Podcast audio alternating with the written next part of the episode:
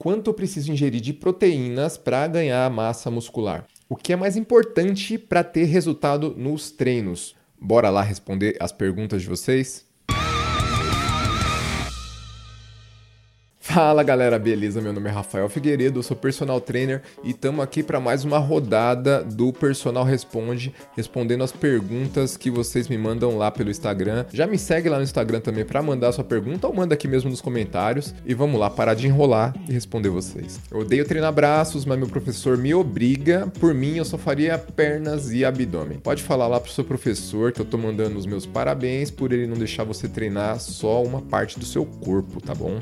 Desenvolver desenvolver todos os grupos musculares é fundamental. E você, inclusive, não conseguiria nem desenvolver plenamente as suas pernas se não treinar superiores também. Alguns dos exercícios mais importantes para membros inferiores têm a necessidade de força nos membros superiores também, como por exemplo levantamento terra, stiff e até no agachamento. Fora que o corpo fica muito mais saudável e proporcional quando a gente treina por completo. Eu sempre digo a seguinte frase: normalmente o grupo muscular ou exercício que a gente menos gosta de treinar é exatamente o que a gente mais precisa treinar. Então, treina o corpo inteiro que vai te fazer bem. Quanto eu preciso ingerir de proteínas para ganhar massa muscular? Para hipertrofia, o ideal é ingerir entre 1,5 e 2,2 gramas de proteína por quilo corporal por dia. Então, uma pessoa de 80 quilos deve ingerir mais ou menos entre 120 e 170 gramas de proteínas por dia, dividido em várias refeições, porque seu corpo não consegue absorver tudo isso de uma vez.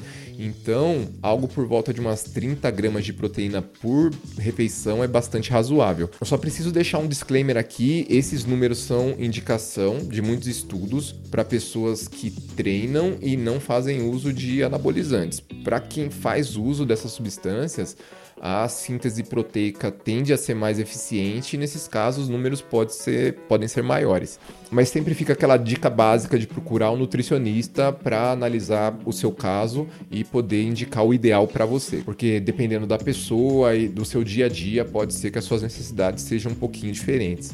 O que é mais importante para ter resultado nos treinos? Só uma palavra: consistência. Tá? Não adianta ter o melhor treino e a melhor dieta se eles não forem seguidos com regularidade. Inclusive, a minha maior recomendação para vocês é que vocês busquem menos o que vai dar mais 1% de resultado e foquem mais no que vai manter vocês treinando por mais tempo com bom volume e boa intensidade.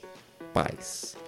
Te vi falando sobre equalizar volume de treino, o que isso significa. Equalizar volume de treino é quando você equipara o volume total de treino semanal em metodologias diferentes. Por exemplo, a gente pode pegar um treino em B7 com quatro séries de supino reto mais crucifixo, com 12 movimentos de cada, com 50 kg no supino e halteres de 16 kg no, no crucifixo. Ou esse mesmo treino, mas ao invés de ser feito em B7, eh, a gente realiza ele com os exercícios separados. Nós mudamos a metodologia de treino, mas o volume total de treino é igual nos dois casos. Isso é importante quando a gente vai analisar um estudo científico, por exemplo, sobre treinos, que comparem duas metodologias diferentes, porque assim o estudo vai ficar mais confiável. Caso o volume de treino não seja equalizado, o resultado pode apontar para que uma metodologia é mais eficiente, quando na verdade o que teria acontecido era que a diferença de volume de treino daria vantagem para essa metodologia. Então, o ideal é sempre analisar se esses estudos têm o mesmo volume para diferenciar as metodologias. Assim a gente vai ter uma precisão muito maior se um é realmente mais eficiente do que o outro ou não. É isso aí, galera. Espero que o conteúdo tenha ajudado. Não se esquece de curtir o vídeo, se inscrever no canal. Bora lá, bora evoluir, bora treinar. Até a próxima.